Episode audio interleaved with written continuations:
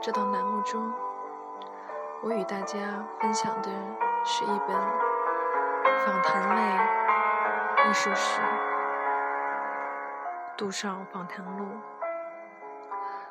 在第一期中，作者卡巴雷以杜尚的一生回顾为切入点。向杜尚提出了几个他感兴趣的问题，也是他觉得重要的问题。通过杜尚的回答，我们可以看出，杜尚是一个非常有独立精神的，不屑于去夸大艺术家身份，不愿意主动抛头露面。并且害怕陷入让他感到束缚的艺术潮流中的艺术家，只是因为最后一个原因，杜尚离开了让他当时觉得有所束缚、感到不是很愉快的法国巴黎，而前往了美国。去了美国的杜尚，他的艺术创作。是怎样的呢？他对艺术的思考又是怎样的呢？我也非常想知道，所以今天为大家继续读《杜尚访谈录》。杜尚，我这样做是为了让自己离开这种环境，离开这种心态。让自己保持清醒，也为了挣钱养活自己。我当时二十五岁，我一直被教导说人要自食其力，我相信这一点。后来战争爆发了，一切事情都脱离了轨道，我就去了美国。我在大玻璃上花了八年时间，同时也做一些别的作品。那时我已经放弃了画架和油画了，我对这些东西觉得讨厌。这不是因为已经有了太多的画或架上绘画，而是因为在我眼里，这并不是一种必要的表达我自己的方式。因为大玻璃是透明的，这个优点救了我。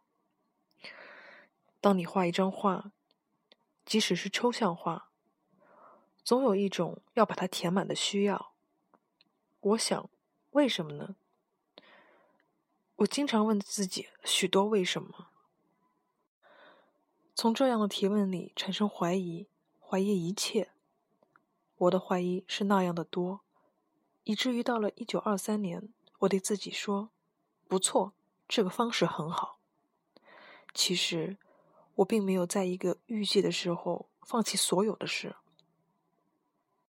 我从美国回到法国，把没有完成的大玻璃割下了。当我再回到美国时，又已经经历了好多事。在一九二七年，我结了一次婚，我的生活变得可观起来。在这件东西上，我已经花了八年时间，那完全是出于愿意，是自觉的根据精确的计划做的。但除了这些之外，我并不需要它成为内心生活的一种表达。这也许就是为什么我花了这么长时间在上面的原因。可惜，渐渐的我失去了制作它的热情，它不再使我有兴趣，不能再使我在意，所以我不想再做了，就停了。但并不是突然决定的，我甚至想都没想，我就这么着了。卡巴内。这好像是一种传统手传统手段逐渐推进的拒绝。杜尚是这样，卡巴内，我还有一些事要问。当然，这不是什么新话题了。您对棋的热情，杜尚，这不是什么正事，不过是有这回事。卡巴内。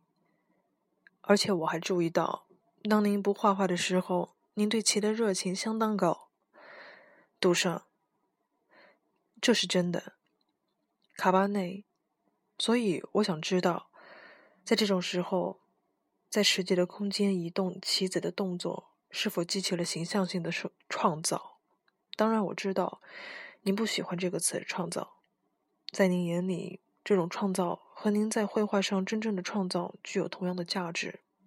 进一步说，是建立了一个空间中新的可塑的功能。杜尚，在某种意义上来说，是的。下棋是一种视觉的和变化多端的游戏。如果在字面的严格意义上来说，它不是属于几何的，那么它是属于机械的，因为它有移动，它是描绘，它是一种机器的现实。这些棋子本身不好看，好看的是下棋这种形式。不过，什么是好看？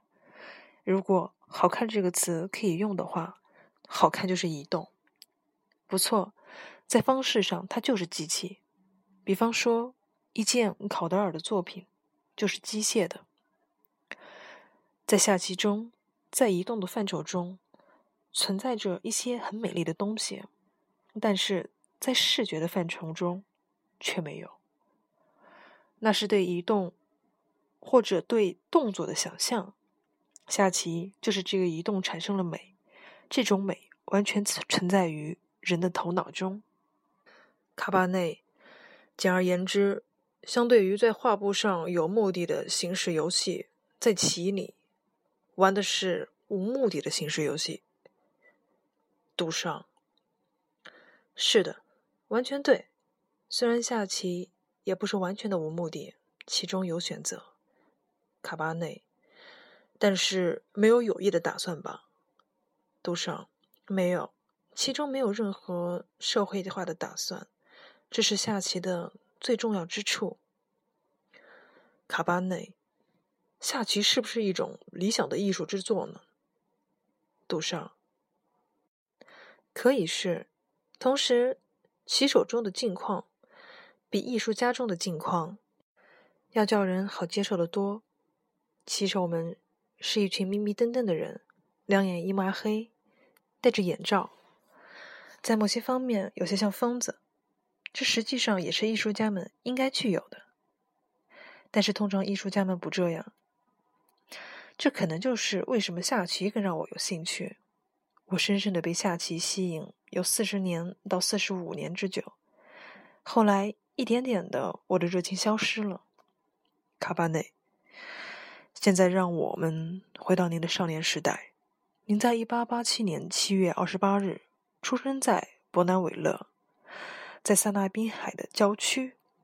您父亲是个公证人，在家里晚上常常玩玩棋，演奏音乐。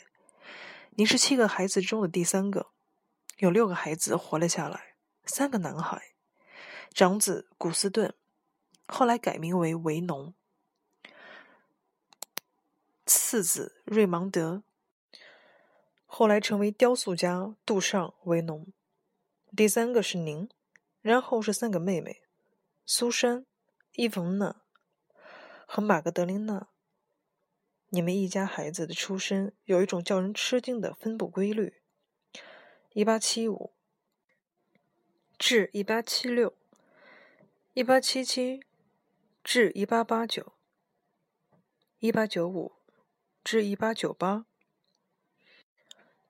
从这样一个诺曼底背景的英式的中产阶级家庭出来，您是在有乡土气的福楼拜式的环境里成长的。杜尚，一点不错。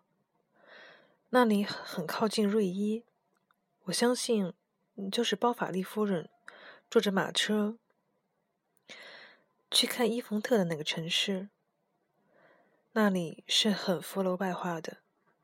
不过，一个人只有在十六岁的时候先读过《包法利夫人》，然后才了解到这种环境的。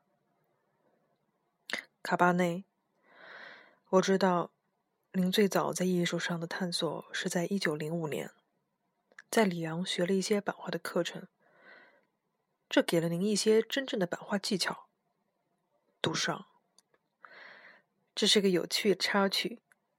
根据法律，我要服兵役。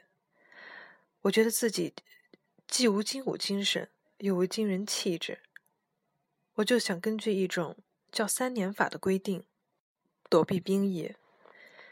规定说，医生、律师要服一年的兵役。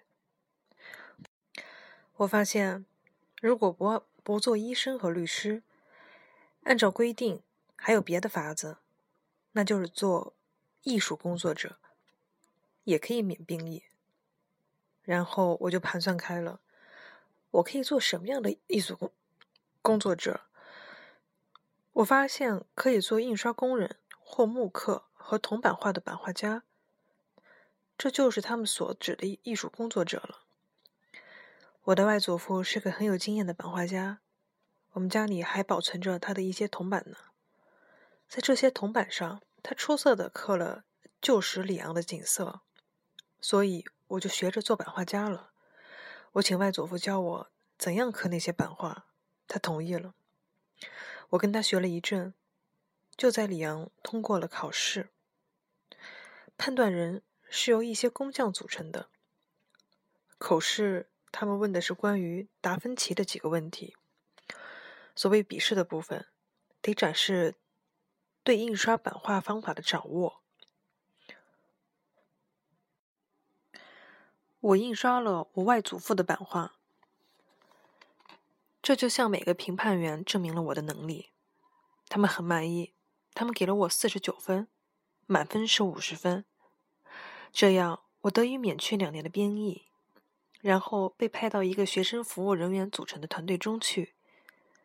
在一年兵役快结束的时候，负责退役的长官问每个退役的士兵从前是干什么的。当他知道我从前是一个艺术工作者的时候，他什么都没说。我明白，对他而言，法国兵团的军官们是不能让一个每天只挣七个法郎的工人留在他的阶层里的。而且，我觉得，作为一个士兵，我是走不远的。